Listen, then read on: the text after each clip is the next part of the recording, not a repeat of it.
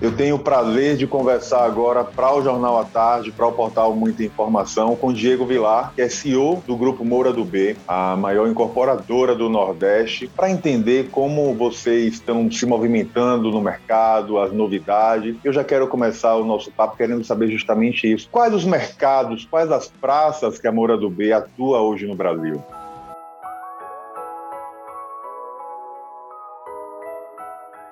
Oswaldo, boa tarde, obrigado pelo convite. É um prazer estar aqui no seu programa, falando para essa sua audiência e contando um pouquinho da história da Moura do B. Então, meu muito obrigado pelo convite. A Moura do B é uma empresa que foi fundada em Recife há 38 anos atrás, mas a gente diz que a gente não é mais só pernambucano, né? A gente é nordestino. Nós estamos presentes em Salvador há 13 anos, em Maceió, em Natal, em Fortaleza e em Recife, obviamente. Ah, em algumas cidades dessas a gente acaba atuando no litoral, é, no segmento segunda residência, tem um projeto nosso em Capitão do Agostinho, em Pojuca, e assim segue. Mas o que é importante é que sempre no médio alto padrão, procurando oferecer produtos diferenciados, e atualmente a gente detém a liderança desse tipo de público nessas cidades. A Moura do B lançou 19 empreendimentos nos estados da região ao longo dos últimos 12 meses. Como você avalia o mercado atual? Exatamente. A gente, de agosto do ano passado a julho desse ano, a gente apresentou 19 projetos, somando quase um pouco mais de 1,3 bilhões de, de, reais e vendemos é, esse mesmo patamar em estoques e lançamentos. Né? Isso diversificado em todas as praças, com uma excelente aceitação. E agora, já no mês de agosto, a gente está apresentando mais três projetos, um essa semana, um no próximo e um na última semana de agosto, um em Natal, um em Fortaleza e um em Recife. Então a gente chega a fechar com 22 de um ano, né? Assim, exatamente agosto a agosto. E a gente avalia da seguinte forma: o mercado imobiliário do Nordeste é o segundo maior mercado imobiliário do Brasil. Não sou eu que estou dizendo isso, isso são as pesquisas com institutos independentes que a gente contrata, são vários, e é sempre olhando os últimos 10 anos. Tá? Olhar o mercado imobiliário com uma fotografia de um ano, você tem um ciclo muito longo, você compra um produto hoje na planta, você vai receber em mais 3, 4 anos, tem mais 5 anos de garantia, então o ciclo é muito longo para a gente falar e olhar só um ano, a gente olha sempre 10. Então, essas cinco cidades que a Moura atua, não o mercado nordeste como todo, é sim, ela tem um tamanho equilibrado no médio alto padrão de 10 bilhões de reais por ano. Então, Isso. você teve ali em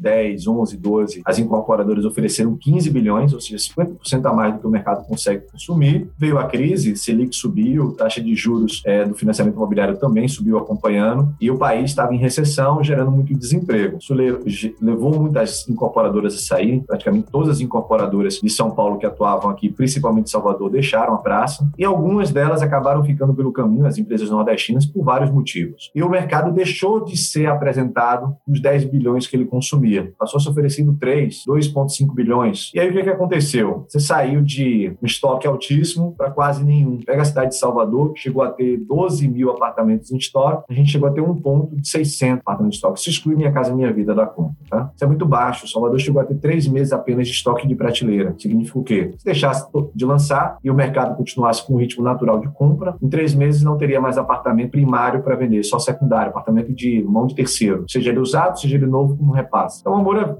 percebeu esse movimento ali no final do ano 2018, se preparou para poder acompanhar o mercado nessa demanda por imóvel, pela taxa de juros mais baixa hoje, uma concorrência muito menor do que já foi outro dia, e o baixo estoque. Então ela se preparou, o nosso negócio de capital intensivo, então a gente foi fazer uma reestruturação financeira, então a gente fez um IPO bastante exitoso, e aí a gente conseguiu, vem conseguindo, né, se posicionar muito bem. Então, um VSO, né, 60% do VSO, que é isso, tudo que a gente ofereceu ao mercado, num determinado período de tempo, que são 12 meses, 60% foi vendido. Então, é, são números que dificilmente se encontram no mercado de São Paulo, mostrando a força da região Nordeste, né, a força do, do mercado imobiliário da nossa região. Só em Salvador foram sete empreendimentos de alto padrão lançados em 2020 e em 2021. Isso mostra que o mercado local também está aquecido, Diego? Maior mercado imobiliário do Nordeste é Salvador, está entre os maiores do Brasil. O problema de Salvador aconteceu é que muita gente foi explorar o mercado entre 2006 e 2014, lançou muito mais do que o mercado absorvia, houve um erro de planejamento das incorporadoras e aí superofertou a cidade. Hoje, exatamente é o momento oposto. Né? A cidade está subofertada e tem poucos grandes competidores explorando a praça. Então, e... Salvador é o nosso é a nossa principal praça de investimento, onde a gente tem expectativa onde a gente pode mais crescer. É um mercado bastante exigente, com boas empresas explorando com bons produtos construídos. Então, a gente está tendo essa ousadia aqui de querer apresentar também ao mercado bons produtos e ter uma marca que que baiano né, lá abrace como sua também, porque nós somos daí. Eu sou soteropolitano, nasci em Salvador, então tenho muito orgulho de estar hoje, de alguma forma, ajudando na contribuição do mercado imobiliário local. A gente pode falar então que há uma prioridade hoje na Moura do B com o mercado de Salvador, com o mercado da Bahia? A Moura do B tem a prioridade do Nordeste e dentro do Nordeste, sem a menor dúvida, Salvador. A gente é uma empresa regional, é uma empresa que não vai expandir nacionalmente, não é do nosso interesse. A gente acredita que se o fizer, perde o controle, mas no Nordeste, Salvador é nossa prioridade de investimento, onde a gente acredita que a gente pode mais crescer, onde a gente vem comprando terreno e apresentando grandes projetos. Dentro dessa estratégia, a gente tem números que saltam os olhos. A gente tem o valor de vendas ultrapassou a casa de 1,3 bilhões, 1,1 bilhão só de venda líquida. Isso mostra esse aquecimento do mercado e aumenta o desafio do grupo de querer investir e atrair novos públicos. É essa a, a dinâmica que vocês têm tentado construir dentro da Moura do B? Muita gente fala que o mercado imobiliário está aquecido e eu digo que quando eu olho para essa época entre 2006 2006 e 2014, eu digo que a gente nem de perto está aquecido, né? A gente só não está frio, mas está bem morno. O que aconteceu com o mercado imobiliário só foi um efeito da redução da taxa de juros a níveis aceitáveis de compra. Você imagine na hora em que o desemprego cair da casa dos dois dígitos, né? Hoje está em 14%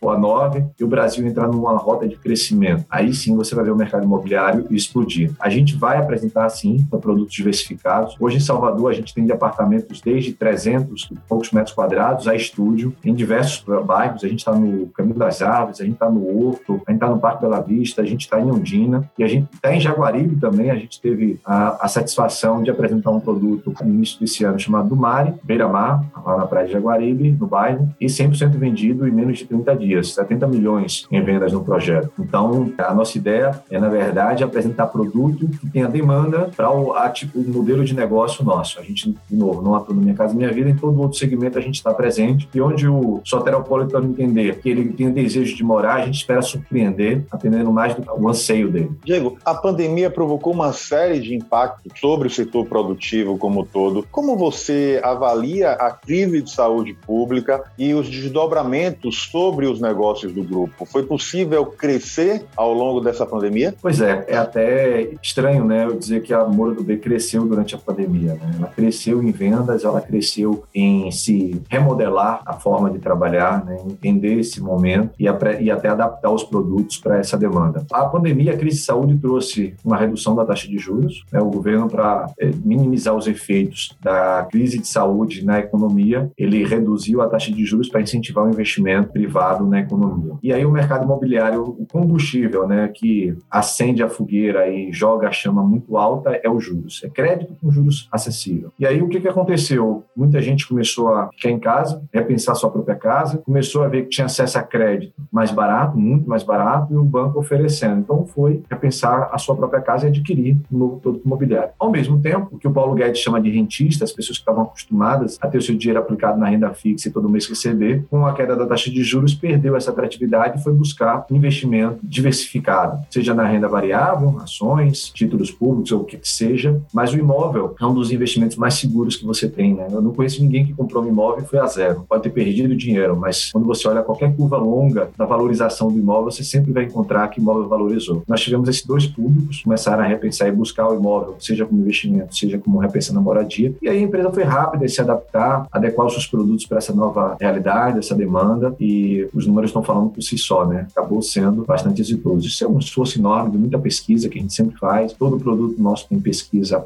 atrelado, ao mesmo tempo um time que a gente desenvolve ao longo do tempo, um modelo de negócio que a gente compartilha as informações toma decisões em comitês. Isso ajuda muito tanto na velocidade como na qualidade do produto que acaba sendo oferecido. Era isso que eu queria saber. Muitas transformações foram demandadas aí a partir dessa nova ótica imposta pela pandemia. Quais mudanças foram colocadas em prática ou estão em processo de implantação pela Moura do B? E mais, o que podem ser incluídos como novidade justamente nessas novas rotinas, tanto de trabalho como na negociação e na relação com o público? Ótima, ótima pergunta, Oswaldo. A pandemia ela acelerou algumas coisas que estavam já, já existiam, mas ela acabou acelerando e o próprio desenvolvimento dela aconteceu muito rápido.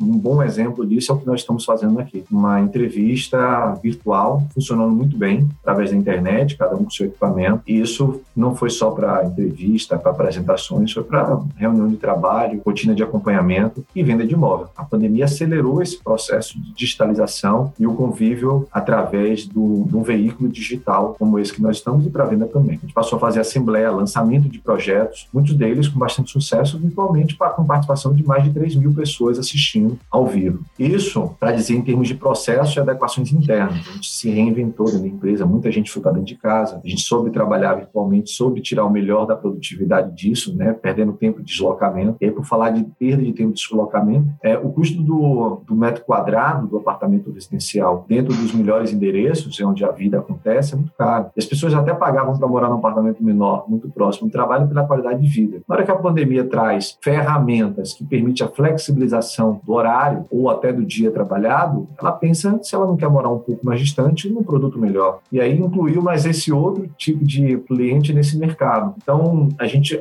passou a perceber isso, surgiu a segunda residência, né? O, o brasileiro deixou de vir mundialmente, mas o brasileiro não foi exceção, passou a viajar menos internacionalmente, começou a descobrir o Brasil, né, no turismo interno, e aí explodiu também o imóvel de segunda residência, ou também o imóvel para investidor para alocação em períodos de final de semana, né, ou feriados, e a gente também teve bastante sucesso nisso. Na Bahia, a gente não teve esse produto especificamente no litoral norte, mas aconteceram alguns, ou a valorização do que já tinha, mas aqui em Pernambuco a gente conseguiu ser rápido e aprovar e lançar. Ao mesmo tempo, no apartamento tradicional, várias áreas foram readaptadas. Né? As pessoas hoje querem uma cozinha integrada à sala, integrada à varanda, e o ambiente dele socializar sem precisar sair para um restaurante, é, para um shopping. E aí ele pode reunir ali alguns, alguns familiares e fazer essa socialização. O home office, naturalmente, ele foi é, um novo ambiente foi incluído para precisar ou as crianças terem aula ou a, a, as pessoas trabalharem dentro de casa. E o e-commerce, né? A gente criou espaço de delivery e de e-commerce que são, por que parece diferente, né? As pessoas começaram a receber comida, carne congelada, frutas, e tem funcionado muito bem e a gente precisou adaptar porque a portaria virou um grande centro logístico agora. Então tudo isso teve que ser adaptado para esse novo momento. A abertura de capital reposicionou a empresa e como você avalia esse processo de transformação e de ampliação da Moura do B? Durante 10 anos antes de abrir capital, ela fez investimento forte em expansão e dominância no, mercado da região, em qualificação de mão de obra e processos, um programa de atração de executivos para que ela pudesse, ou desenvolvimento interno, para que ela pudesse ter uma, um quadro 100% profissionalizado e, ao mesmo tempo, projetos que pudessem levar ela a um outro patamar. A abertura de capital vem até como uma própria consequência disso. Né? Só que, mesmo assim, quando você abre, e aí no caso da gente, a gente foi ao novo mercado, dentro da, da B3 existem parâmetros onde a empresa pode se enquadrar, a gente quiser o mais alto nível de governança. Então, você tem um conselho de administração com muitos membros independentes, você tem os comitês de suporte a eles, comitê de auditoria e risco, comitê de ética, comitê de pessoas, você tem os mecanismos que suportam essa governança, área de compliance, né, a área de auditoria interna, a própria auditoria externa validando os números da empresa, a própria rotina da companhia de apresentação de resultados e mais, a transparência e a qualidade da informação. Eu dou, vou te dar um exemplo, João. Você quer comprar um apartamento, você vai comprar hoje, é, qualquer que seja a empresa, incluindo a Moura do Bem em Salvador, um prédio que acabou de ser lançado. O você está comprando no final do dia é uma opção de recebimento de um imóvel lá à frente, tem uma lei para regular isso, que é a lei do distrato, de dezembro de 2018, mas você não recebeu o ativo ainda. Recebeu um contrato em que um incorporador se compromete a entregar um apartamento em um determinado prazo de tempo. Isso é um negócio de, de longo prazo e de capital intensivo. Né? É um negócio que um prédio, dentro desses padrões que a gente constrói, tem 50, 40 milhões de custo de obra. Então, ter a confiança de que a empresa que você está comprando tem a capacidade técnica e financeira de executar é muito importante. Só que como é que você chega no stand e fala, me traz aqui a, os dados financeiros da sua empresa, me diz como é que está o seu endividamento, me diz como é que está a sua posição de caixa, me diz como é que está a geração do seu lucro ou a queima de prejuízo. Nem todo mundo tem essa informação. Da Moura do B, como outras, todas as outras empresas é, de capital aberto, você entra no site, tem uma área de relacionamento com o investidor você baixa todas as informações ditas pela gente e auditado por uma das pelas maiores empresas do mundo de auditoria. Então, você tem uma confiança maior, não não é a garantia certa de que aquilo vai receber, mas você tem pavimentado pilares de segurança maiores da, do recebimento do seu ativo. Então, a abertura de capital, de novo, melhora a governança, melhora a estrutura de capital, mas dá uma transparência aos nossos investidores, aos nossos clientes, da qualidade e confiança dos números da empresa. Falar em qualidade, tem um empreendimento que acho que vai se tornar emblemático na cidade, que é o que está sendo construído onde era o Salvador Praia Hotel, ali na região de Ondina, que mostra justamente a pujança e a força da Moura do B e essa chegada com mais força aqui na orla da capital. O que é que está sendo pensado de projeto que a gente pode adiantar já para esse segundo semestre e para 2022?